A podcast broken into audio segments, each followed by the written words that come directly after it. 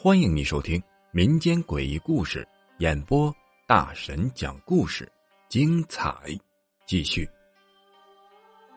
尸体报案，你相信尸体能自己打电话报案吗？一九九四年，江西的一个小县城里发生过这样的一件诡异事情：一个已经死亡三天的女人，竟然拨通了警方的电话，为自己报了案。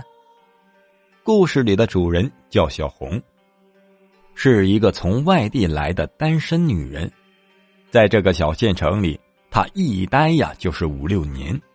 那她平时靠什么生活呢？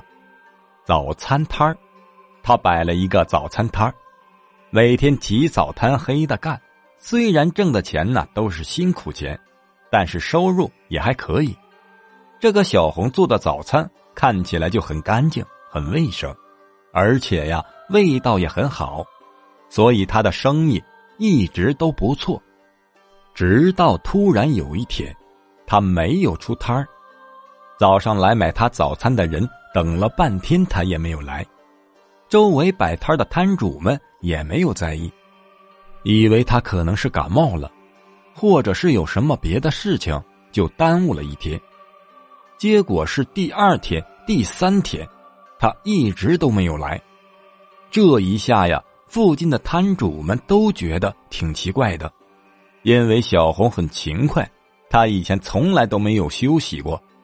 周围的摊主们就议论纷纷。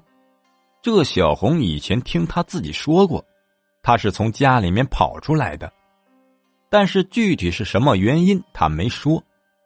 平时跟他相处的还不错的几个摊主就觉得他一个外地女人挺不容易的，无亲无故的，好几天没出摊不会出什么事情吧？因为平时相处的不错，也知道他住在哪里。几个人一商量啊，就决定去他家里看看。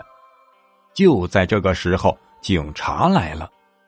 警察说刚刚接到报警电话，报警人自称小红，他也没说自己住在哪里，只说摆摊的地方。所以警察就追到了这里。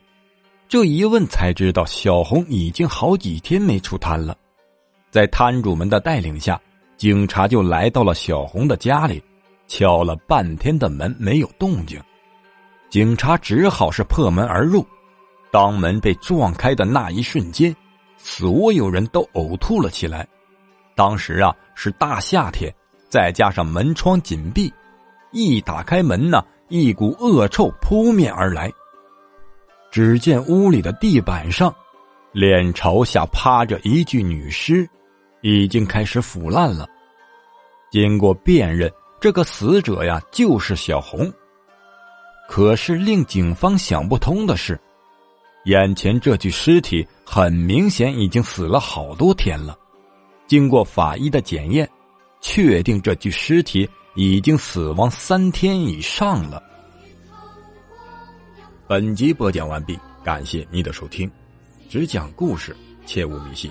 如果你喜欢灵异鬼故事的话，点个订阅关注，下集更精彩。今宵偷白